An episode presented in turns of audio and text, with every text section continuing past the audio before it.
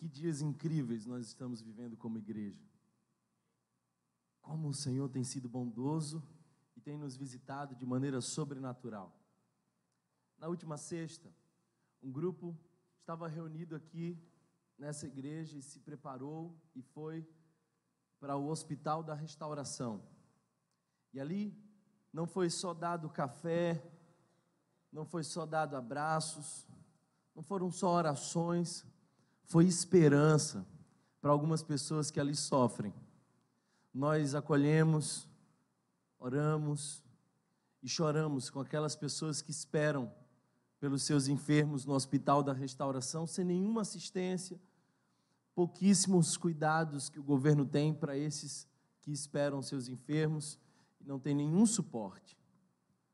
No mesmo momento, em outro lugar da cidade, um grupo ia com aproximadamente 20 travestis para um acampamento que nós alugamos, onde eles iriam ficar sexta, sábado e hoje, ouvindo a mensagem do Evangelho, entendendo o amor de Jesus sendo confrontados nos seus pecados, sendo convidados à mensagem da graça.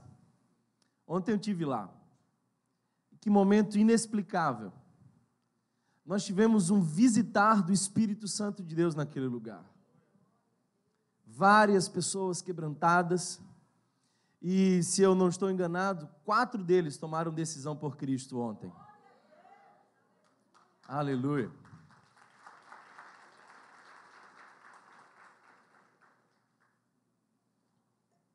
Um deles foi tão quebrantado que caiu ajoelhado no chão e ali passou quase uma hora, porque foi convidado a sair do Egito e a viver Canaã. E Canaã é a presença de Deus. Sabe, ontem foi um dia bem intenso para nós. Nós estávamos reunidos lá em aldeia e eu quero agradecer a todos dessa comunidade que estiveram envolvidos servindo, ou que também estavam envolvidos de forma indireta, dando suporte ou até comprando algumas coisas que ali foram vendidas. Tivemos um número reduzido, mas que grupo guerreiro. Sabe, queridos irmãos, às vezes eu olho para essa igreja e penso, eu não sou digno de pastorear um povo tão, tão dedicado, e tão especial assim. Eu sou grato a Deus pela vida de vocês. E ontem eu fiquei impressionado.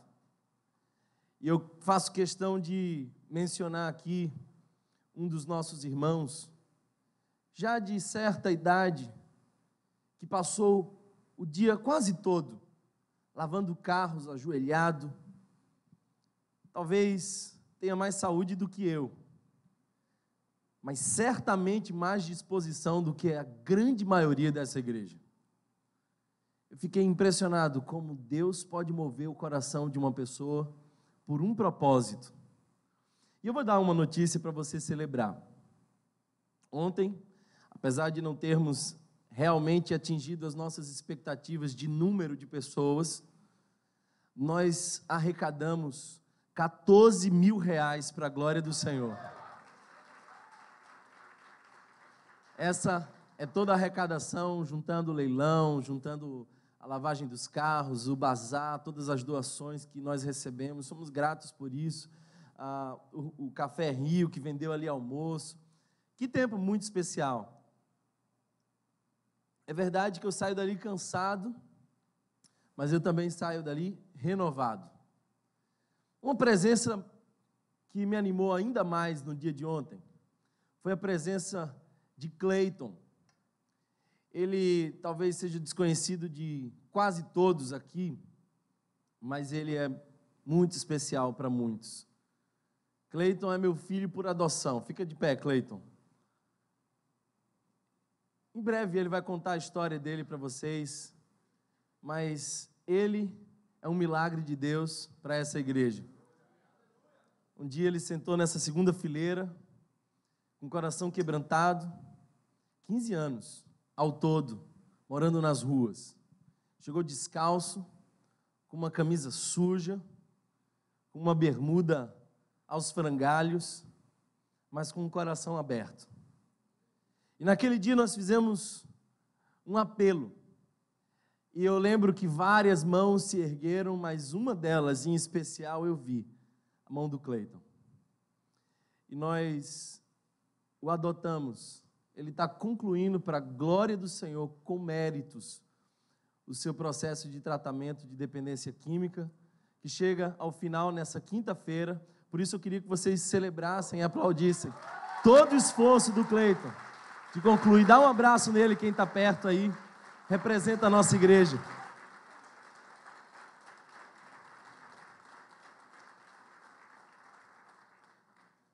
Cleiton não tem pai, não tem mãe, não tem família aqui, mas essa é uma informação parcial, porque há sete meses atrás ele ganhou uma grande família e eu o adotei como filho. então, daqui para frente vocês verão ele com mais frequência e eu preciso de vocês para dar suporte. Tudo está recomeçando, pode sentar, Cleiton. E nós vamos precisar cuidar dele e de muitos outros que Deus vai enviar para nós. Somos um rio. Se você esperava que esses ajuntamentos fossem para deixar você um pouco mais relaxado, mais confortável para enfrentar uma semana estressante, se você achou que igreja era um lugar onde você ia assim para encontrar amigos, você está enganado nós estamos aqui muitas vezes para nos cansar ainda mais. Você chegou e foi recebido por uma pessoa no estacionamento com um sorriso, que provavelmente não vai assistir o culto porque está servindo a você. Você foi abraçado por alguém da integração, que durante três horas não vai sentar, porque tem o fim, o objetivo único e exclusivo de fazer você se sentir em casa. Você está sendo servido por uma banda que ensaiou na madrugada, da quinta-feira, se eu não estou enganado, sexta-feira, para ofertar para você uma boa canção, além, claro, de convidar você a ofertar ao Senhor toda adoração. Se você terminar aqui e quiser almoçar conosco, que vai ser um grande privilégio, você vai encontrar homens e mulheres, guerreiros e guerreiras, que estão ali naquele lugar que não tem ar-condicionado, nem é tão confortável assim, mas eles estão com um propósito propósito de servir ao Senhor, servindo as pessoas. Se tem algo que você precisa entender sobre a fé cristã, é de que o caminho mais curto para Deus é o nosso próximo. E nós fomos chamados para ser rio, para estar em movimento. Igreja não é monumento, igreja é movimento. Algumas pessoas até dizem assim: isso não parece uma igreja, eu fico feliz quando eu escuto isso porque nós estamos cheios de monumentos nessa cidade que não produzem nenhum movimento para essa cidade. Quantas igrejas nós temos aqui, sem querer julgar nenhuma delas, que de fato não produzem vida algum? Nós fomos chamados a estar em movimento. Se você achou que essa era uma igreja para você sentar e consumir, você está no lugar errado, lamento porque nós fomos chamados a peregrinar pela cidade, alcançar os sedentos, transformar realidades, ver os frutos do ministério que Deus nos deu. E a Bíblia nos diz que Ele nos deu o ministério da reconciliação. Hoje eu quero falar para vocês sobre monumento ou movimento. Por isso, convido vocês hoje a dar um passeio nas Escrituras. Eu vou fazer um pouco diferente do que eu costumo fazer, geralmente eu escolho um texto exponho esse texto de uma maneira bíblica, mas hoje eu quero fazer algo um pouquinho diferente. Eu vou com você do Antigo Testamento ao Novo Testamento. E eu quero começar em Gênesis capítulo 11. Por isso, vá em Gênesis capítulo 11, leia a sua Bíblia, abra a sua Bíblia em Gênesis capítulo 11. Antes eu quero orar com você Quero pedir a graça de Deus sobre esse momento. Obrigado, Senhor Jesus, pelo privilégio de abrir a tua palavra, de ser alcançado pelas verdades, Senhor, incorruptíveis do Evangelho. Jesus, nós somos terreno aberto, esperando a semente da tua palavra entrar e prosperar. Por isso, Senhor, não permita que o nosso coração se distraia, que os nossos olhos se escapem daquilo que tu tens para nós. Deus, que a nossa atenção esteja cativa na tua presença. Fala conosco. É isso que eu te peço em nome de Jesus. Amém. Amém. Vamos abrir a Bíblia em Gênesis capítulo de número 11.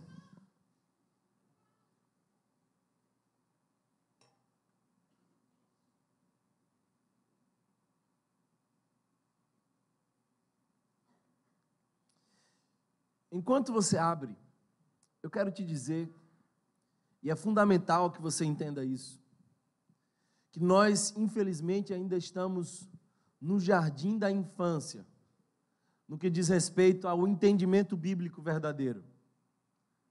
Por que, que eu estou dizendo isso? Porque o meu filho tem uma Bíblia ilustrada. E ele adora ouvir as histórias. E quem é que não gosta de uma boa história? Eu mesmo adoro uma boa história. Eu não sou como você que gosta de uma história tão longa como, por exemplo, Game of Thrones. Não suporto esse negócio que dura uma vida, mas respeito quem gosta. Mas eu sempre gostei de uma boa história. A grande questão é que quando eu chego para o meu filho e pergunto para ele qual é a história que ele quer ouvir, quase sempre ele diz: Eu quero a história de Golias. Ele nem fala a história de Davi que matou Golias, ele fala a história de Golias. Eu acho que ele gosta mais de Golias do que de Davi. E aí, às vezes, a gente insiste em ler outra história, passar por uma outra cena, ir para um outro capítulo. Mas o que muitas vezes nós não aprendemos é que não se trata de muitas histórias, mas de uma só história. A Bíblia, especialmente o Antigo Testamento, não é o recorte de várias histórias. É uma só história passando por diversas cenas e sendo construída até o seu ápice em Cristo Jesus. E preste atenção, o ápice dessa história não se dá na igreja, não é o Apocalipse. O ápice da história bíblica é Cristo Jesus na cruz do Calvário. Por isso o chão treme, por isso o sol some, por isso as sepulturas se abrem, porque ali estava o ápice da história. O que eu quero que você entenda é de que a história de Babel é parte da história. A história de Abraão é parte da história. Deus criou todas as coisas de maneira perfeita, mas o pecado entrou e distorceu o projeto inicial. Daí por diante se inicia a missão. E qual é a missão? Nós não temos missões. Nós temos a missão. E a missão é redimir a criação. Em todos os aspectos. É por isso, queridos irmãos, que eu não acho que a terra vai ser lançada fora e nós vamos ser transportados para uma outra realidade e essa vai ser totalmente desprezada, porque Deus não há de jogar fora aquilo que ele criou, ele há de restaurar o que o pecado afetou. Por isso, a restauração alcançará todas as dimensões da criação. O fato é que essa história da redenção começa em Gênesis e há de se concluir em Apocalipse. Nós estamos num dos momentos da história da redenção nós fazemos parte do movimento de Deus de redimir a história. Por isso, Babel não pode ser visto apenas como uma história que explica o porquê as línguas ficaram diversas. A história de Abraão não está em nada desconectada com a minha história. A história de Pentecostes não foi um evento exclusivo e pontual no parênteses da igreja, nós estamos em uma só história, a Bíblia nos conta a história da redenção. Deus criou todas as coisas, o pecado afetou a criação, Deus está redimindo todas as coisas e nós somos parte da criação e, são, e somos parte da missão de redenção. Dito isso, quero que você vá para Gênesis capítulo 11, verso 1 em diante. Diz assim: No mundo todo havia apenas uma língua e um só modo de falar. Saindo os homens do Oriente, encontraram uma planície em Sinear e ali se fixaram. Disseram uns aos outros: Vamos fazer tijolos e queimá-los bem. Usavam tijolos em lugar de pedras e piche em vez de argamassa. Depois disseram: Vamos construir uma cidade com uma torre que alcance os céus. Assim nosso nome será famoso e não seremos espalhados pela face da terra. O Senhor desceu para ver a cidade e a torre que os homens estavam construindo, e disse o Senhor: Eles são um só povo e falam uma só língua, e começaram a construir isso. Em breve, nada poderá impedir o que planejam fazer. Venham, desçamos e confundamos a linguagem que falam, para que não entendam mais uns aos outros. Assim o Senhor os dispersou dali por toda a terra e para e pararam de construir a cidade. Por isso foi chamada Babel, porque ali o Senhor confundiu a língua de todo o mundo. Dali o Senhor os espalhou por toda a terra. Essa é uma história interessante. A semelhança do dilúvio, essa é uma das histórias que nós temos assim um pouco mais de dificuldade de crer na literalidade, embora eu creia. É bem certo que os pesquisadores da área da linguagem já não duvidam mais. Porque as conexões dos idiomas antigos, especialmente os idiomas mais antigos ainda, como o chinês, já mostram conexões universais. O fato é, queridos irmãos, que havia um povo que criou um ajuntamento com um propósito, que não era o propósito de Deus.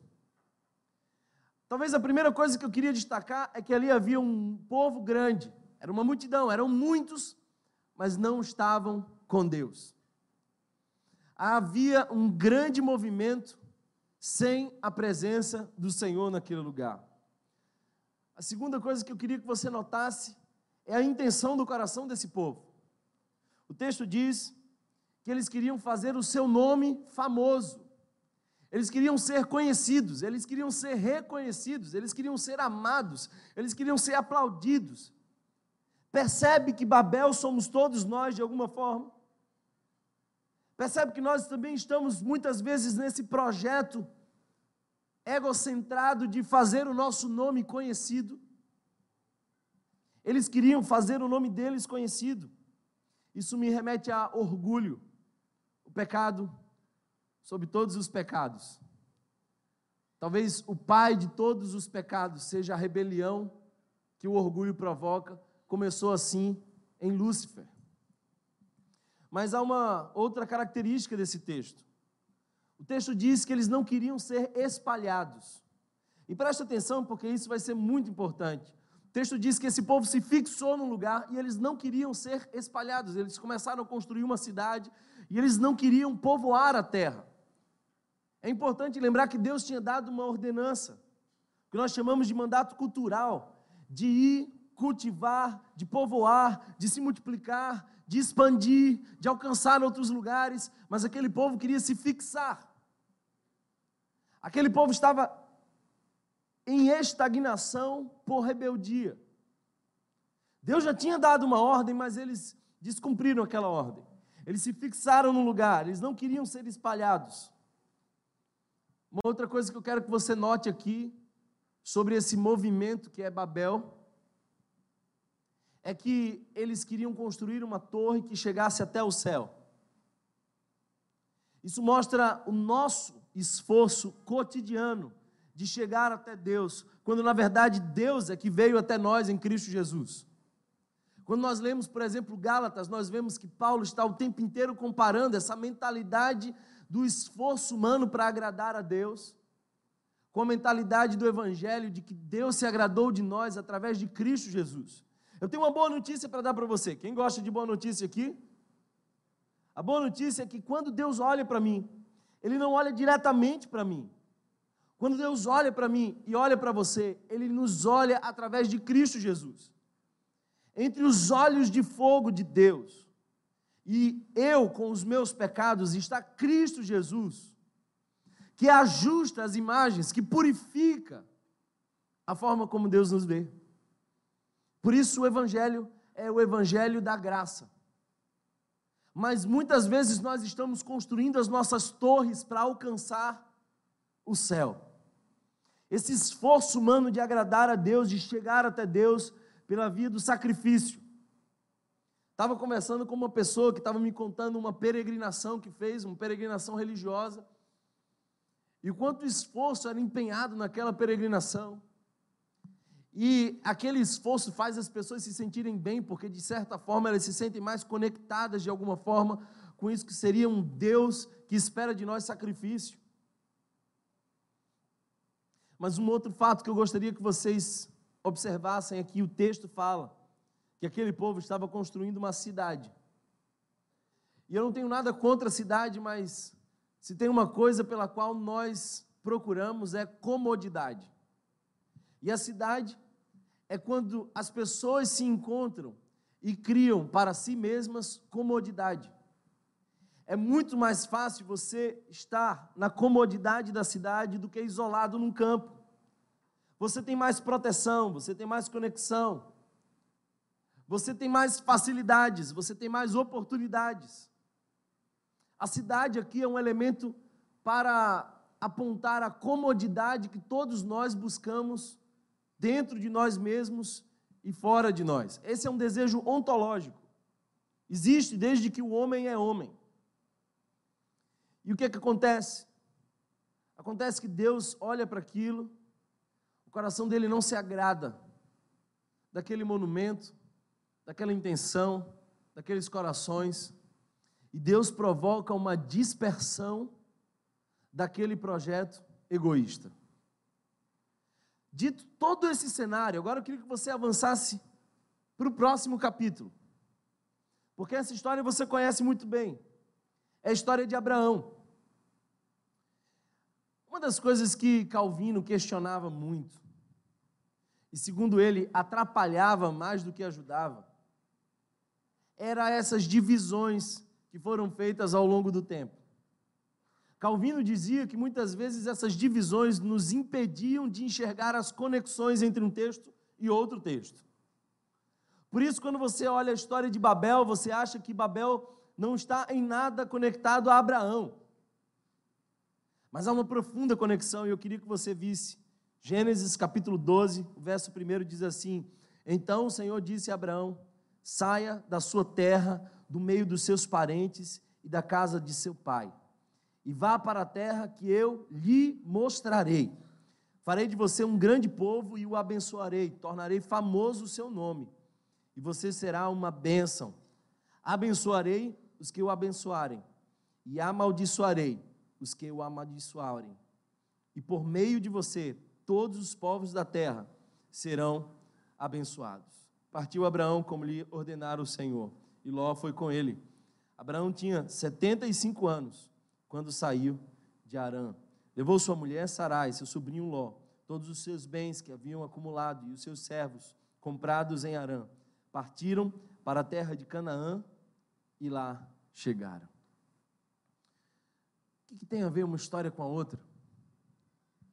Se por um lado, Babel é o esforço de alcançar o céu, Abraão é Deus tocando a terra.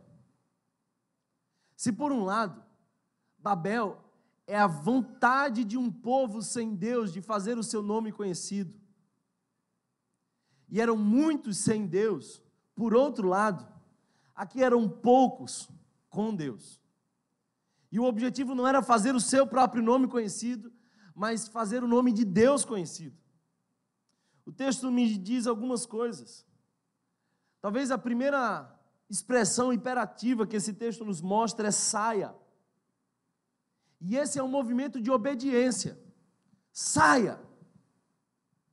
Parece que nós entendemos muito bem a necessidade do ajuntamento, mas ainda não entendemos a necessidade do espalhamento. Saia. Nós somos uma grande hospedaria, mas ainda somos poucos os bons samaritanos que estamos no caminho. Saia. A direção que Deus dá a Abraão é muito interessante, porque ela é justamente o contrário daquilo que Babel queria. Babel queria se fixar. Deus diz: mova-se. Tem uma coisa que eu gosto quando a gente pensa no rio, é que o rio nunca para. O rio está sempre em movimento. E o mais interessante ainda é que Deus põe Abraão em movimento para uma terra que ele não sabia onde era. Eu não sei se você já teve que dirigir sem saber para onde você está indo. Isso me incomoda profundamente. Às vezes a minha esposa diz assim: Vamos ali comigo. E eu falo onde ela diz: Não, vai, eu vou, eu vou guiando. Entre a esquerda a direita, só que ela esquece. Então chega em cima da entrada, ela fala: Aqui, aqui, aqui, aqui, aqui. Se você está rindo é porque você se identifica com esse negócio. É difícil, isso deixa a gente nervoso, a gente começa a orar, pedindo, Senhor, muda meu casamento. Sabe por quê? Por que, que um gesto simples desse incomoda tanto a gente? Porque nós gostamos de estar no controle. Se tem uma vozinha que hoje nos é muito comum, é a vozinha de Jaqueline, eu chamo ela de Jaqueline, aquela mulher do GPS, que diz assim: recalculando rota. Batizei ela. Provavelmente quando você ouvir, você vai lembrar de Jaqueline agora. Recalculando rota. Abraão não tinha isso. Tá bom, Deus. Estava muito legal aqui, está muito cômodo aqui. Eu estou com os meus pais, eu estou na terra que eu nasci. É uma terra, inclusive, fértil. Mas você está me mandando embora. Tá bom, eu vou. Me dá o GPS. Meu filho, o GPS que você vai precisar é a fé. E sem que você saiba, eu vou transformar você no pai da fé. Por conta desse trajeto de fé.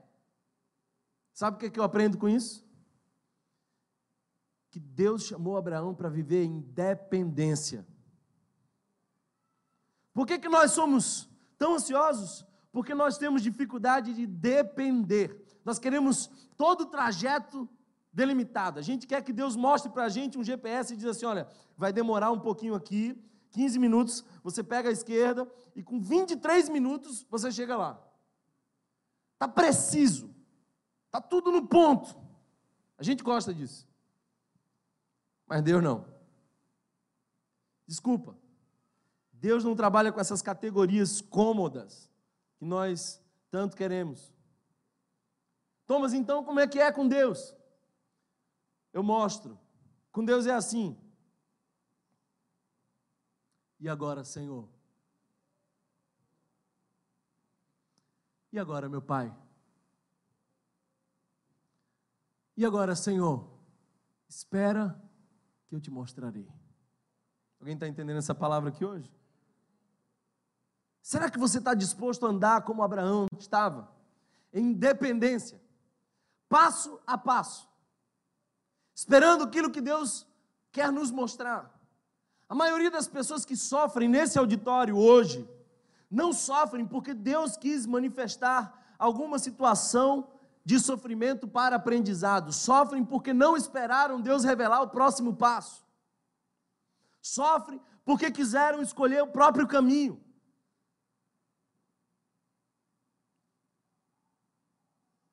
Uma outra característica desse texto que nós acabamos de ler é de que, Abra que Abraão recebe da parte de Deus uma profecia. Olha a profecia: o seu nome será famoso. Ora, era exatamente aquilo que o povo de Babel queria. O que, que Babel queria? Babel queria ter o seu nome famoso. Agora Deus diz que vai dar a Abraão. Preste atenção numa coisa. Quando Deus chama alguém e diz: Eu farei de você notável, ele está falando de relevância.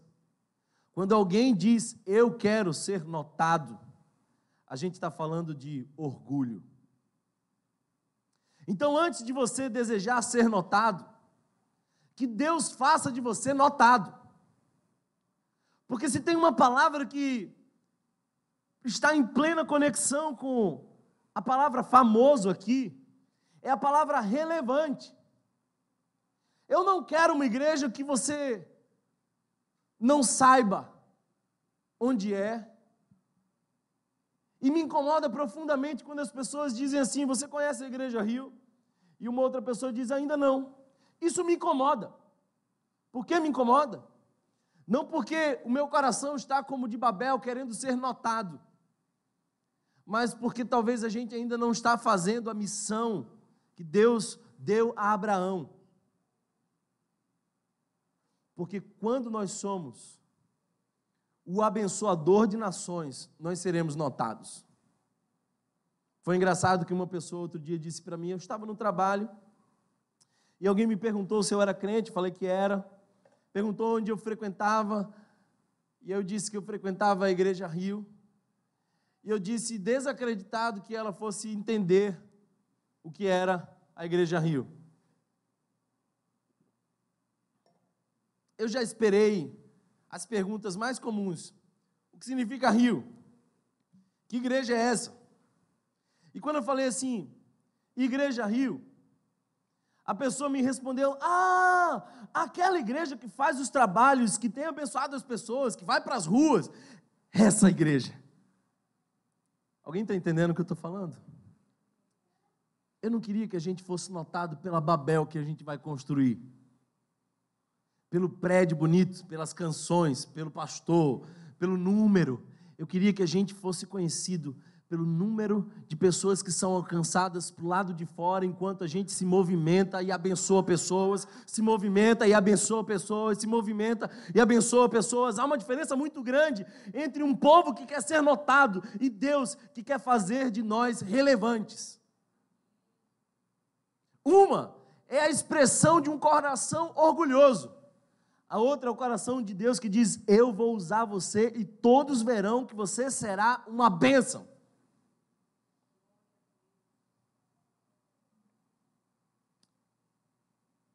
Por que, que Deus chamou Abraão? Pelo propósito. Por que, que Abraão se moveu? Pelo propósito. Por que, que a gente teve um grupo tão dedicado ontem? Pelo propósito. Por que, que nesse momento, pessoas passaram o final de semana inteiro com 20 pessoas, algumas usuárias de droga, pelo propósito? Por que, que hoje várias pessoas colocaram um colete, outras pessoas vieram mais cedo, pelo propósito? Deus move pessoas com um propósito. Qual era o propósito de Abraão? Por meio de você serão abençoadas todas as nações da terra. Eu disse que a Bíblia era a história única do projeto de redenção de Deus da criação caída. De Gênesis capítulo 1 a Gênesis capítulo 11, décimo primeiro. Deus está tratando com pessoas e com o povo de maneira geral. Do décimo primeiro em diante, Deus passa a tratar com um povo específico. E qual era a necessidade de Deus chamar um povo específico? Por que Deus chamou Israel? Porque Deus escolheu Israel com um propósito. O propósito que Deus escolheu Israel foi para que Israel fosse a comunidade distinta e abençoadora. Por isso Israel não podia se dobrar diante dos outros deuses. Por isso que Israel não poderia viver como outras nações, porque Israel agora seria relevante. Por isso Israel estava sendo tão investida na presença de Deus. Por que, que Deus chamou Israel? Porque Israel era a comunidade distinta e transformadora, que seria relevância para seria relevante e referência para outras comunidades. O que, que aconteceu? Israel passou a viver como as outras comunidades viviam, teve o mesmo estilo de vida que as outras nações tiveram. Em Abraão, Deus começa a tratar com Israel. E o objetivo era uma comunidade distinta e abençoadora. E Israel se torna uma comunidade semelhante a todas as outras, idólatra. O que, que acontece? Jesus vem. Porque eu te falei que o ápice da história, o ápice da história, não é Abraão, não é Israel. A gente faz sempre essas aplicações tão reducionistas. Olha, tenha a fé de Abraão. Seja corajoso como Josué. Seja ousado como Davi. Você não pode ser corajoso como Josué. Você não pode ter a fé de Abraão. Você não pode fazer como Davi, a menos que você tenha relação com o Deus de Abraão, o Deus de Josué, o Deus de Davi. O centro não é a moral de transformações comportamentais, é aquilo que Deus pode fazer através de nós. Não é seja perseverante como Caleb, é creia no Senhor, porque Deus de Caleb é o teu Deus. As aplicações morais nos fazem religiosos. Mas uma visão ampla do Evangelho em todas as Escrituras nos põe de joelhos diante daquele que coordena o universo. Israel falhou na sua missão de ser uma comunidade distinta, governada pela vontade de Deus, uma comunidade justa, uma comunidade unida, uma, uma comunidade que era revelada dia após dia como uma sociedade onde Deus era o centro. Mas Israel também se rendeu à idolatria. E aí vem Jesus. Percebe que a gente está caminhando para o ápice da história. Toda história tem um problema, toda boa história tem um problema. Você já viu uma boa história que não tem um problema? Pois bem, essa, que é a maior história de todas, também tem um problema: o pecado. Toda boa história tem uma luta, um processo. Esse é o Antigo Testamento sendo des, desenrolado e revelado. Mas toda boa história tem o ápice onde as cenas mudam. Cristo Jesus. Jesus é o nosso maior e melhor Abraão. Porque se em Abraão se iniciou a comunidade de Israel, em Jesus se inicia agora a nova Israel. Nós somos a nova Israel. Nós somos a comunidade que Deus escolheu para brilhar a luz de Cristo no mundo.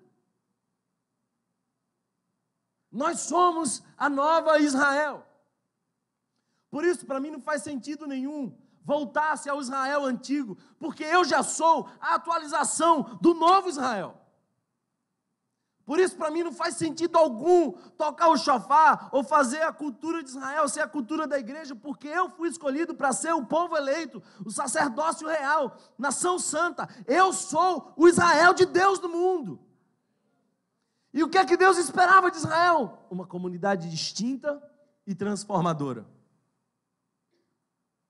O que é que Deus espera da igreja? Uma comunidade distinta e transformadora, que não vive como o povo lá fora vive, mas que vive como se Cristo fosse, porque é o centro de nossa vida. Jesus inicia o novo tempo. E aí, queridos irmãos, o início. Será que você percebe a linha? O início dessa nova fase na cruz do Calvário é sucedida pelo Espírito Santo vindo à igreja. Eu quero que você vá a Atos, capítulo 1.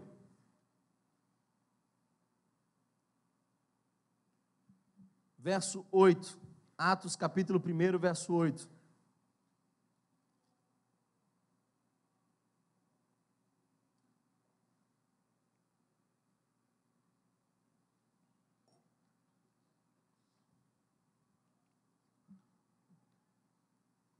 O texto diz assim: Mas receberão poder, aleluia. Aleluia. Eu quero parar aqui porque eu não sei se você entendeu o que isso quer dizer. Em nós há poder, quando em nós há Espírito de Deus. Eu não sei se você está entendendo, porque se você estivesse entendendo, você ia dar um glória, você ia se manifestar.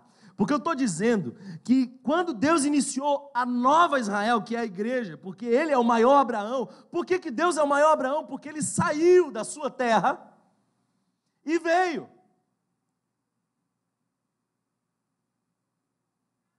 Mas recebereis poder.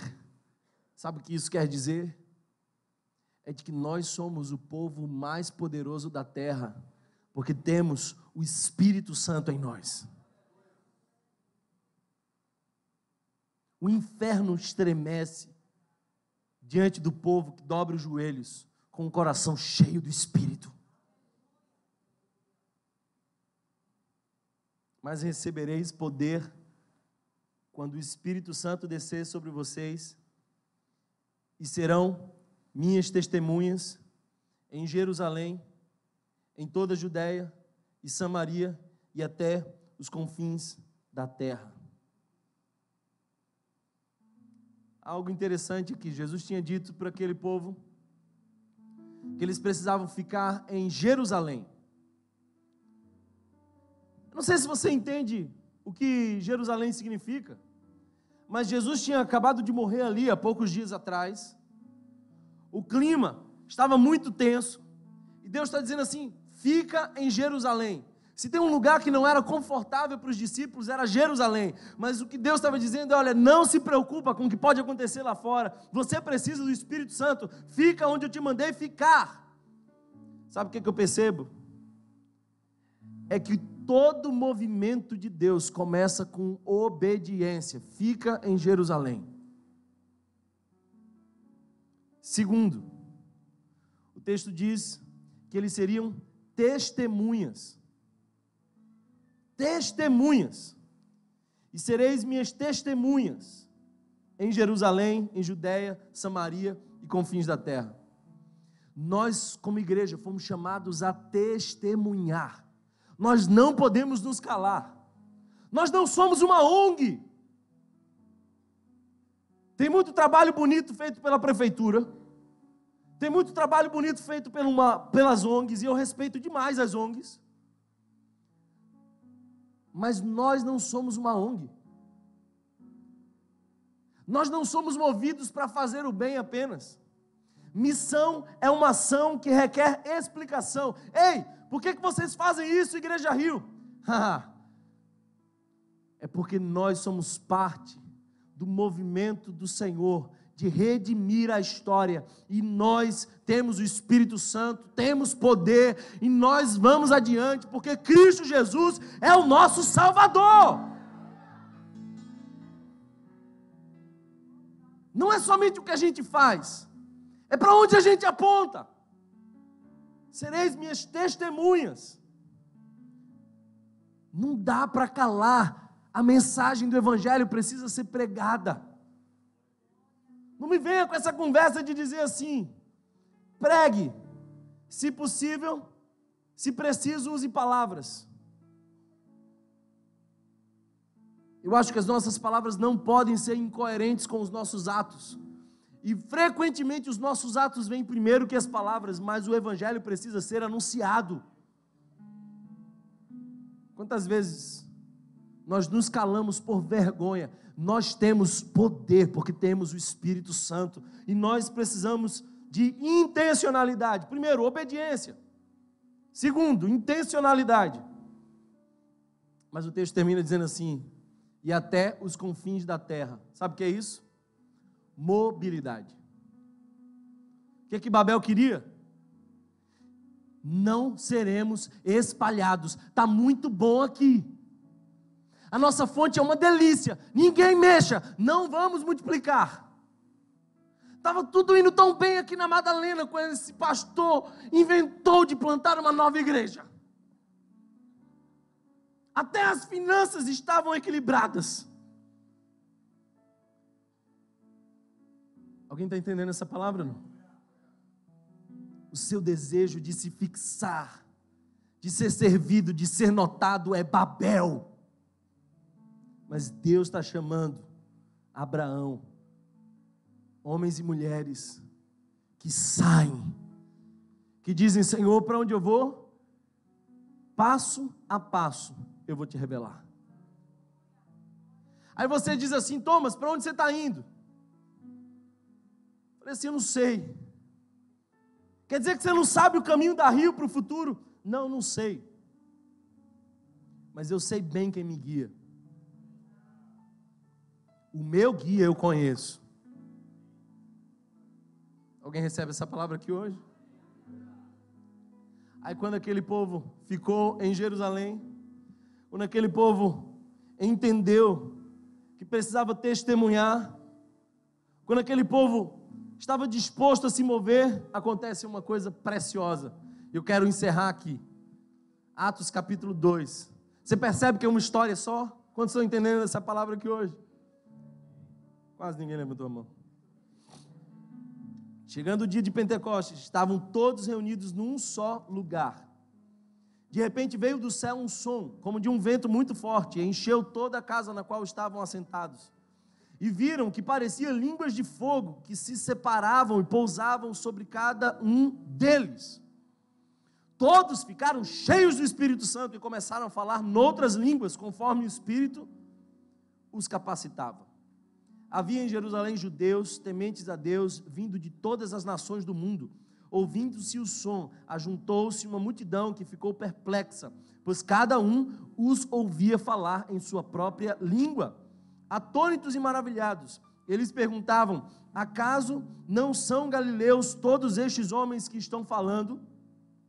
Então, como os ouvimos, cada um de nós, em nossa própria língua materna, partos, medos e elamitas, habitantes da Mesopotâmia, Judéia, Capadócia, do Ponto e da província da Ásia, Frígia, Panfilha, Egito e das partes da Líbia, próximas a Cirene, visitantes vindos de Roma, tanto judeus como convertidos ao judaísmo, cretenses e árabes.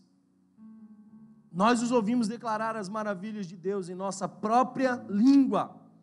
Atônitos e perplexos, todos perguntavam uns aos outros: que significa isto? Alguns, todavia, zombavam deles e diziam: Eles beberam vinho demais. Então Pedro levantou-se com os onze e, em alta voz, dirigiu-se à multidão: Homens da Judéia e todos os que vivem em Jerusalém, deixe-me explicar isto. Eu quero parar aqui. Aleluia. Você está entendendo essa palavra?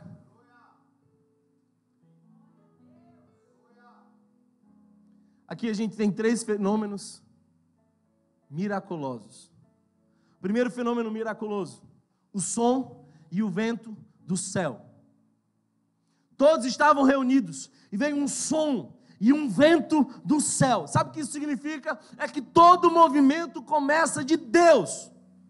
Não dá para você sentar e dizer assim: eu vou começar um movimento. Você não para e diz assim: que boa estratégia, vou plantar uma igreja ou é vento do céu, ou é palha do homem. Deus soprou um vento, e Deus fez um som estrondoso naquele lugar. O movimento começa em Deus. Segundo fenômeno miraculoso nesse texto, as línguas de fogo sobre cada discípulo. O que eu falei que Deus esperava da comunidade de Israel? Uma comunidade distinta e transformadora. Distinta e transformadora. Quando estavam ali aqueles onze reunidos, veio fogo e se repartiu. E ficou uma chama de fogo assim na cabeça, que não dava para ignorar porque era um chapéu celestial. Quem não queria ver, viu. Sabe o que isso quer dizer? Uma comunidade distinta, cheia do Espírito Santo. Nós somos chamados a viver diferentes. Não bata no peito para dizer que você é igreja se você não vive como igreja. Não ache que porque nós somos uma igreja nova, nós ressignificamos os pecados. O que Deus chama de pecado, nós chamamos de pecado. E nós fomos chamados a viver santos irrepreensíveis diante dessa sociedade. Sabe o que é essa língua de fogo sobre nós? poder de Deus em cada crente, porque cada crente é um ministro num determinado lugar. Você é ministro. Você é ministro. Você é ministro. Onde você for, seja ministro. Para onde você for, tem que ir o fogo do Espírito junto com você. Terceiro fenômeno miraculoso aqui é porque o texto diz que cada um ouvia falar em sua própria língua. Deixa eu te dizer uma coisa. Sendo bem sincero, eu creio no dom de línguas. Conforme a palavra nos diz que tem que ser dito. Ele não tem lugar no culto público, a menos que também venha com uma mensagem mas eu creio. Mas esse texto não está falando sobre falar em línguas. Esse texto não está falando sobre falar em línguas. Está falando sobre ouvir cada um no seu próprio idioma. O que, que isso quer dizer? É que cada grupo daquele precisava ouvir a mensagem do Evangelho. E a mensagem do Evangelho estava chegando em cada grupo daquele.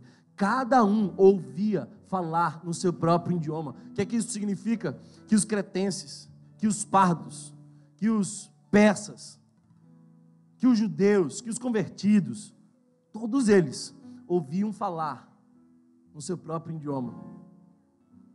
Thomas, por que vocês estão fazendo um acampamento de travestis? Porque eles precisam ouvir o Evangelho no seu próprio idioma. Por que, que vocês vão para Funásio hoje à tarde?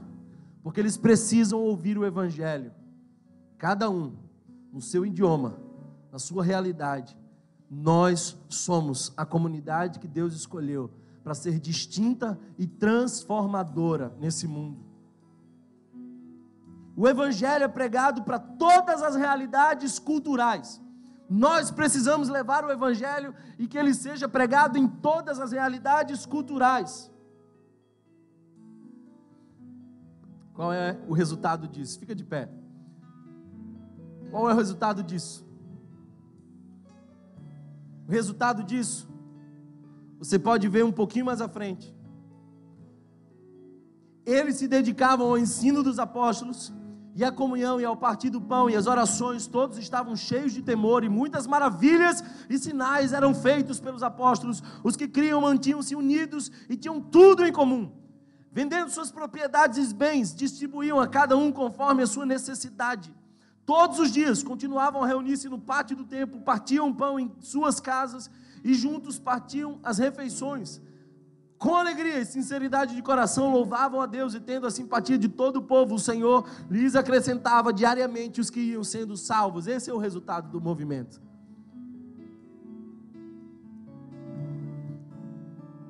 Primeiro,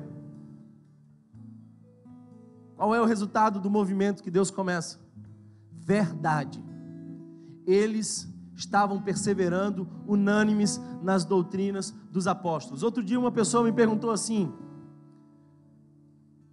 Mas vocês fazem tal coisa na igreja? Mas isso não é politicamente correto. Eu falei para ela assim: esse negócio de politicamente correto muda demais. Mas essa verdade nunca mudou e jamais mudará. Nunca se precisou tanto de verdade. E a verdade é uma pessoa. Eu sou o caminho, a verdade e a vida. Evidência do movimento de Deus, unidade. Unidade. Ah, queridos irmãos, unidade é quando todos escolhem uma causa e vivem por ela, e se cuidam, e se apoiam. Texto diz que eles comiam o pão, eles partiam, isso é unidade. Terceira evidência do movimento que Deus começa: generosidade. generosidade. Ontem eu vi gente muito generosa. Alguns comprando o que não precisavam, outros servindo para além do que podiam. Eu vi gente pagar para lavar o próprio carro, eu nunca vi isso na minha vida. Sabe o que é isso? Generosidade. Generosidade. Você não vai vir aqui trazer, porque você tem que receber algo em troca. Isso é Babel. Estou falando de generosidade. Porque generosidade é quando você diz: como eu posso viver com menos, para que outros tenham mais para viver. Isso é generosidade. Mas por último, e não menos importante, Aliás, o objetivo principal. O texto diz: e diariamente os que iam sendo salvos eram acrescentados pelo Senhor. Salvação. Se tem uma mensagem que nunca vai caducar, é a mensagem de que Cristo Jesus morreu na cruz do Calvário por nós. Para redimir os nossos pecados, nos resgatar do império das trevas e nos colocar em movimento como servos do Senhor para alcançar outros perdidos. Será que você já tomou decisão por Cristo Jesus? Será que hoje você pode dizer: Eu sou remido e lavado no sangue do Cordeiro? Será que hoje você tem a certeza de que se você fechar os teus olhos aqui na terra, você abrirá os teus olhos lá no céu? A minha pergunta para você é uma só. Você vai escolher ser Babel? Ou você vai escolher ser Abraão? Você vai escolher se fixar? Ou você vai escolher hoje dizer: Eu vou viver em independência e através de mim outros serão abençoados? Feche os teus olhos, vamos orar ao Senhor.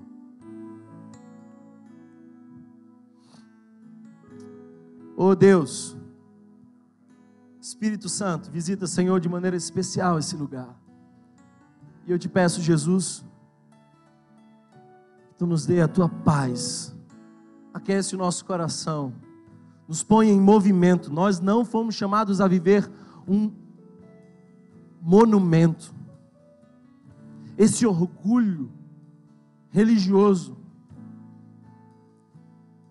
Põe a gente em movimento, Senhor. Põe em direção ao reino. Proclamar o teu nome. Que através de nós outros sejam alcançados, Senhor.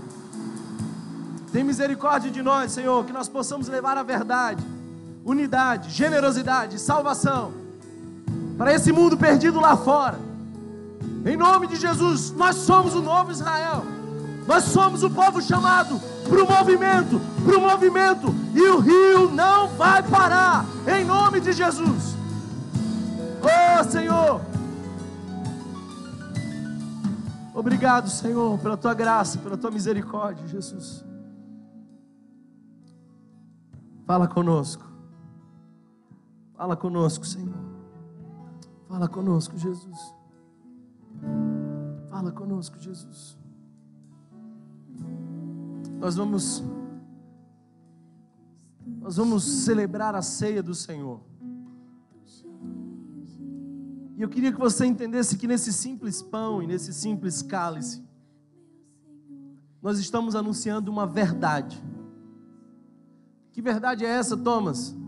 Que Cristo Jesus foi esmagado por nós. Nesse simples pão e nesse simples cálice, nós estamos celebrando a unidade. Porque não existe ceia de pão inteiro. Nós estamos celebrando porque isso aqui não é uma coisa que eu faço eu e Deus. É a comunidade reunida ao longo de mais de dois mil anos, comendo pão e vinho e dizendo: Nós somos um só corpo. Isso é unidade.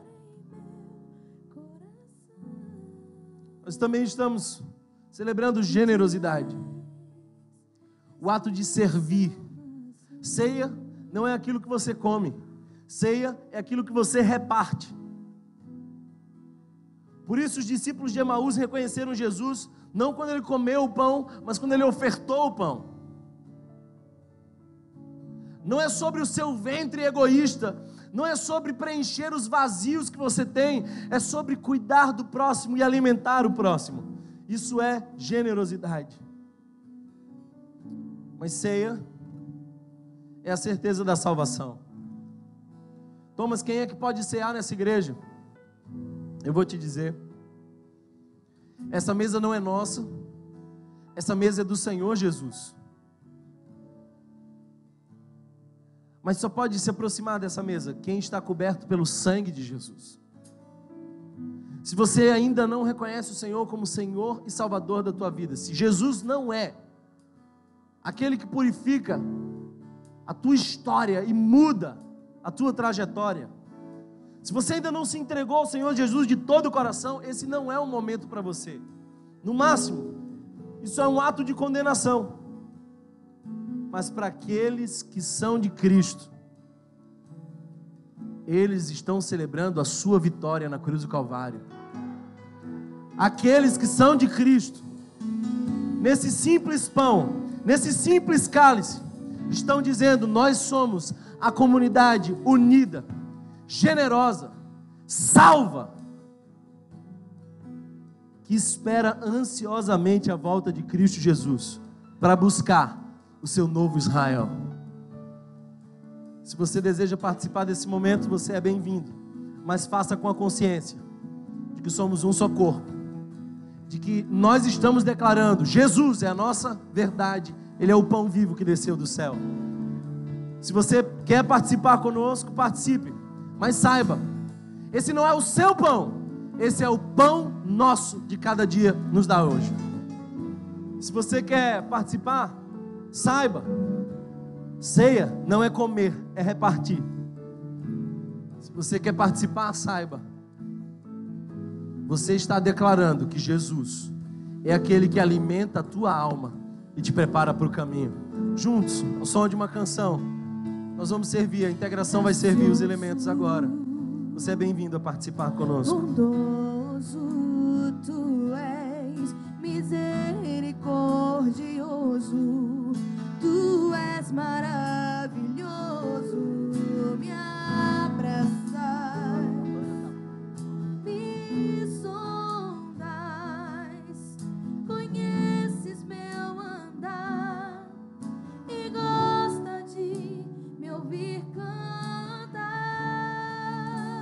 Diga assim: Eu sei, Eu sei que estás comigo.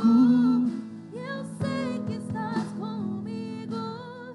Eu sei que não me deixas sozinho em minhas lutas. Espere até que todos sejam servidos. Pra gravar em meu coração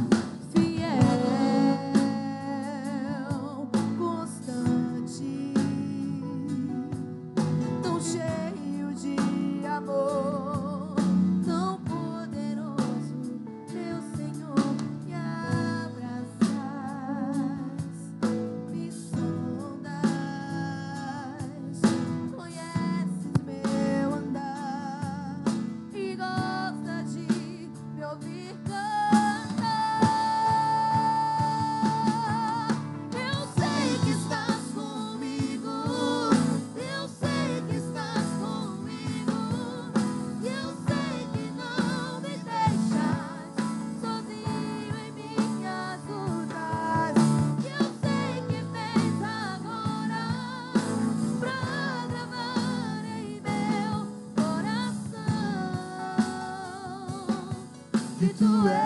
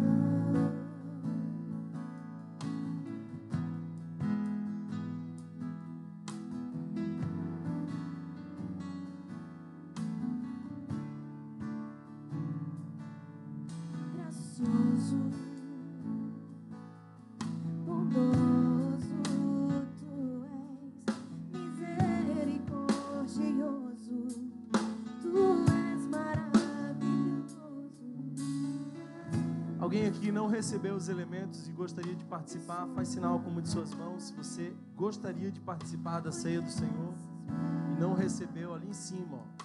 Pessoal da integração, por favor, sirva aqueles que estão lá em cima. Nós vamos chegar aí já já, irmãos. Diga assim, eu sei. Eu sei que não me deixas sozinho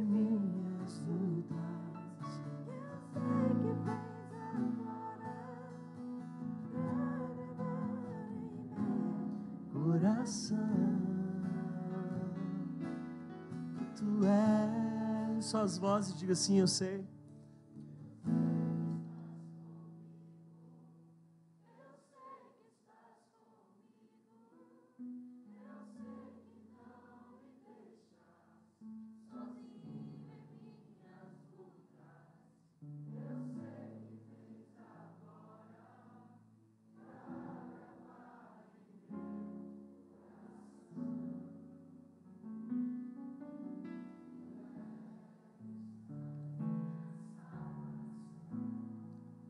Senhor Jesus, não nos deixa viver como aqueles que estavam construindo Babel para si mesmos, buscando a própria fama, o próprio conforto, fixados e resistentes em se mover em obediência. Jesus, faz de nós tu fez com Abraão. Nos leva, Senhor. E a gente não precisa de mapa. A gente só precisa de cada passo e da tua presença. Senhor, possamos sair do conforto, Senhor. Possamos nos movimentar em direção àquilo que tu tens para nós. Como uma comunidade distinta e transformadora. Se em Pentecostes, Senhor, o contrário de Babel aconteceu. Se em Babel ninguém se comunicava, e em Pentecostes todos se entenderam. Nos dá mais uma vez, Senhor, de maneira sobrenatural o Espírito Santo, para que todos saibam que o teu nome está acima de todo nome. Nós temos esse pão em nossas mãos, Senhor. E Ele nos fala de uma verdade: Tu és o pão vivo que desceu do céu. Ele nos fala, Senhor, que foi partido por nós, que foi distribuído por nós. Somos um só, embora muitos, um só corpo. Por isso, Senhor, nessa consciência, nós comemos do pão. Comamos todos do pão.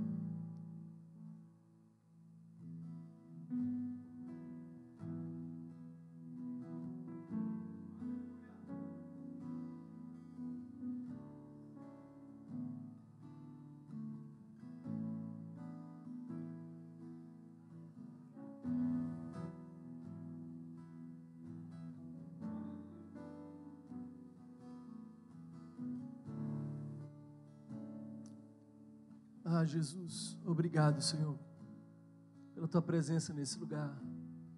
Obrigado pelo teu Espírito Santo entre nós. Oh Deus, te louvamos, Senhor. Te louvamos, Jesus. Quando a gente costuma celebrar alguma coisa importante, especial, a gente faz um brinde. Quantos aqui já não fizeram um brinde a uma formatura, um casamento, coisas assim? Eu vou te dar o motivo mais excelente para você brindar.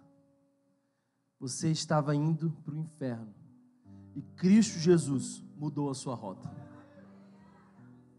Será que você pode virar para a pessoa que está do seu lado e dizer um brinde à nossa salvação que vem em Cristo Jesus? Porque Ele é o Cordeiro que se entregou por nós. Celebremos ao Cordeiro até que Ele venha. Tomamos todos do cálice. Aleluia. Aleluia. Abra sua boca, glorifica o Senhor.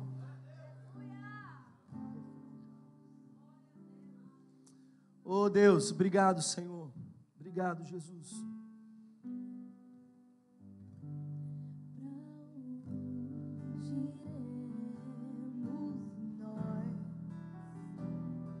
Só tu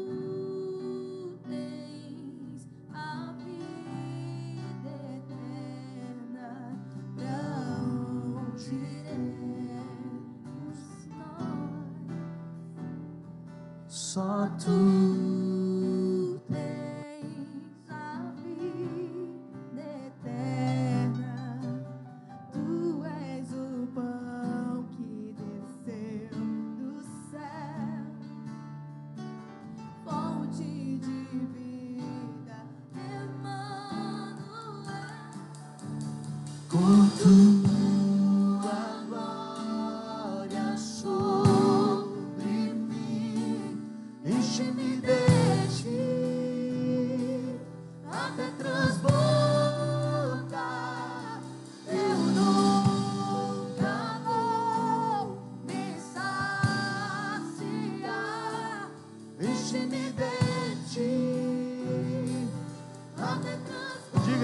Senhor.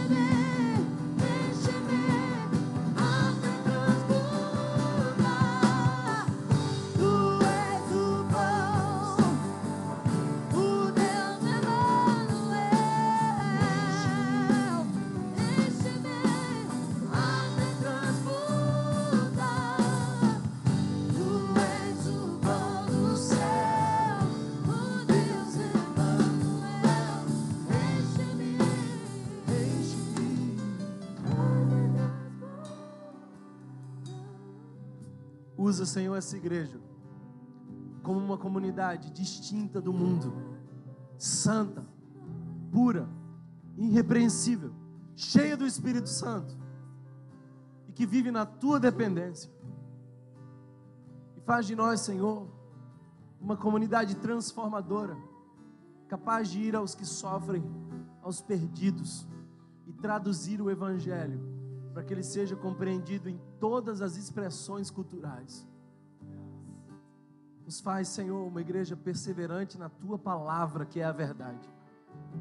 Faz de nós uma comunidade unida, generosa e que vai dia após dia receber aqueles que serão salvos. Esse o meu pedido, a minha oração. Eu sei que tu nos ouves, Senhor. Sopra em nós o teu sopro faz em nós tudo novo, Senhor. Faz de novo em nós. Que o amor de Deus, nosso eterno Pai, que a graça revelada em Cristo Jesus, que a comunhão e as consolações do Divino Espírito Santo sejam conosco hoje e para todos sempre. Amém. Amém. Deus abençoe vocês. Deus abençoe a todos. Uma boa volta para casa. Bom resto de domingo na presença do Senhor.